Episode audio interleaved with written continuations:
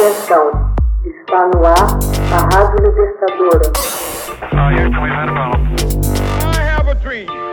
Assim sendo, declaro vaga a presidência da República. Ouça agora, hoje na história, o podcast de Ópera Mundi. Hoje na história, 11 de novembro de 1918. Alemanha assina armistício que põe fim à Primeira Guerra Mundial. Às 11 horas da manhã de 11 de novembro de 1918, a Alemanha assinou o armistício que pôs fim à Primeira Guerra Mundial, conhecida à época como a Grande Guerra. Quatro anos de trincheiras, de lama, de horror, de gás. A Grande Guerra resultou na morte de cerca de 9 milhões de soldados. 21 milhões ficaram feridos. As baixas civis chegaram perto dos 10 milhões. As duas nações mais afetadas foram a França e a Alemanha, cada qual tendo enviado para os campos de batalha cerca de 80% da população masculina entre 15 e 49 anos.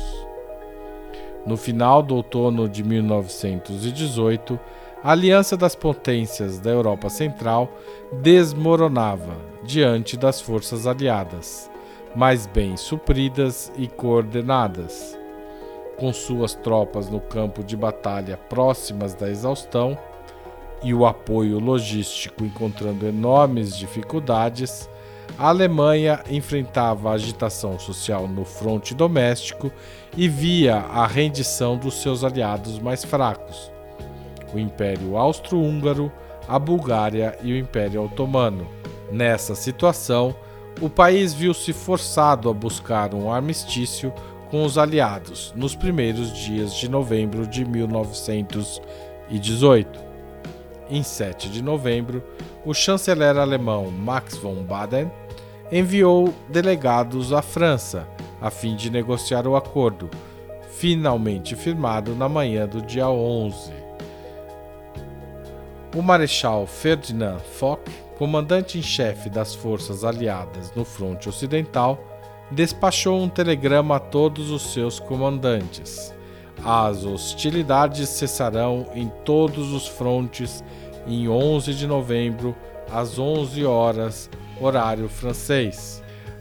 Apesar disso, os comandantes ordenaram que a batalha prosseguisse durante toda a manhã, provocando futuras acusações de que soldados foram mortos desnecessariamente nas últimas horas da guerra. Naquele momento, o armistício não era percebido como fim apenas daquela guerra, mas como o fim definitivo das guerras.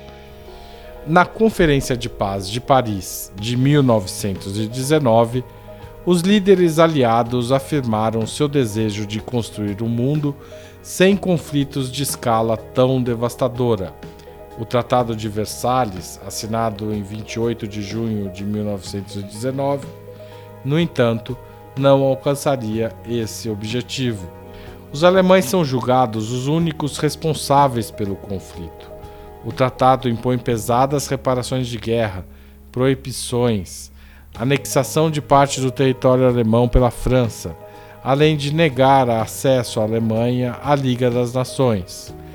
A paz na jovem República de Weimar, criada em seguida à abdicação de Guilherme II, repousava, portanto, sobre frágeis alicerces.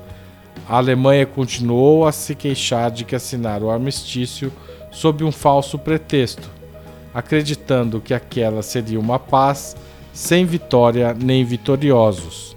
Essa havia sido a promessa do presidente norte-americano Woodrow Wilson em seu famoso discurso de 14 pontos de janeiro de 1918.